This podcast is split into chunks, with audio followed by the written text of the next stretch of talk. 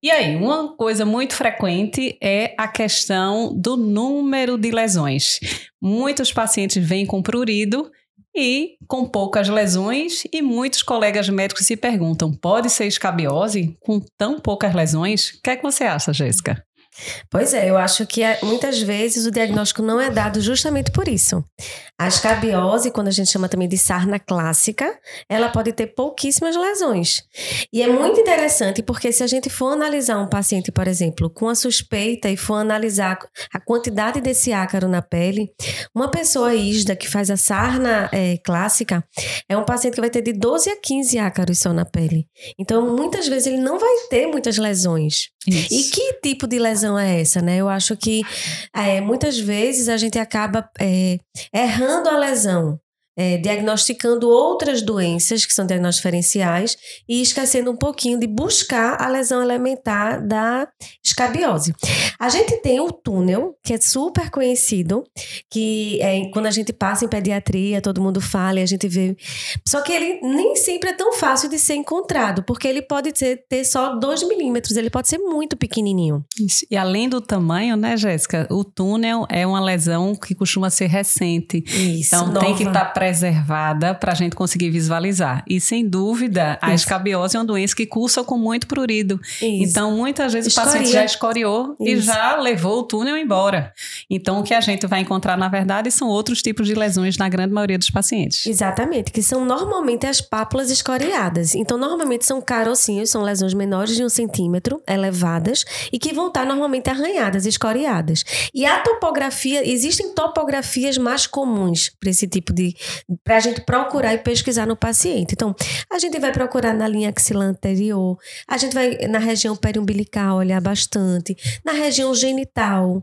A gente, normalmente em criança, a gente vai olhar entre os dedos das mãos. Punho é um local muito frequente também de lesões de pápulas escoriadas. Então, eu acho que a gente tem que procurar a lesão elementar e procurar sua topografia. Somado a isso, é, mesmo que o paciente não tenha muitas lesões, mas tenha um prurido, que ele pode ter durante todo o dia, mas com a pior à noite, também vai ser bem sugestivo de, de escabiose clássica.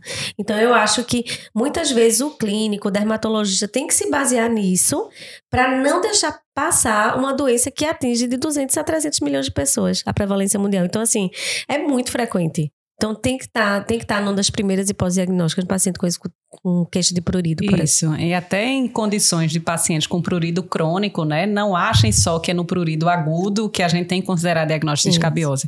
Escabiose muitas vezes é um diagnóstico meio oculto. Uhum. Então, na investigação de qualquer guideline, inclusive de prurido crônico, o primeiro é excluir escabiose. Exatamente. Porque por mais que seja teoricamente simples, às vezes a gente é enganado e levado a outro diagnóstico e não consegue considerando essa infecção como uma coisa relevante. Né? Isso aí é fundamental. Pensar em escabiose sempre, procurar lesão clássica, isso. procurar distribuição clássica, sintoma do prurido noturno, isso é que vai apontar para o diagnóstico. Número de lesão não é fundamental para diagnóstico, tá?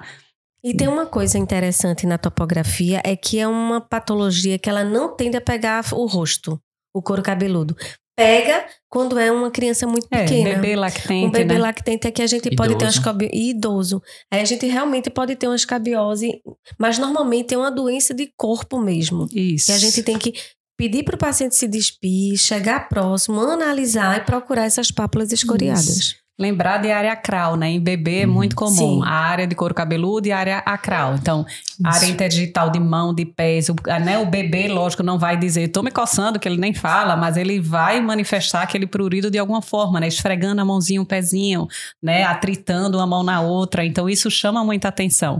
E em adultos, como você já falou, Jéssica, punho, área interdigital, pré-axilar anterior, região periumbilical, são as áreas clássicas para a gente pensar. Não esperem centenas de lesões. Podem ser duas, três, Exatamente. com todas as outras características que a gente falou, pense em escabiose, não caia nessa armadilha, né, Luiz? E, e lembrar Isso. que a clássica é a gente procurar essa, a, o, tem o túnel, tem as pápulas escoriadas, mas lembrar que essas lesões podem fazer vesículas, pode fazer pústulas, fazendo um padrão, um padrão até de desidrose, né?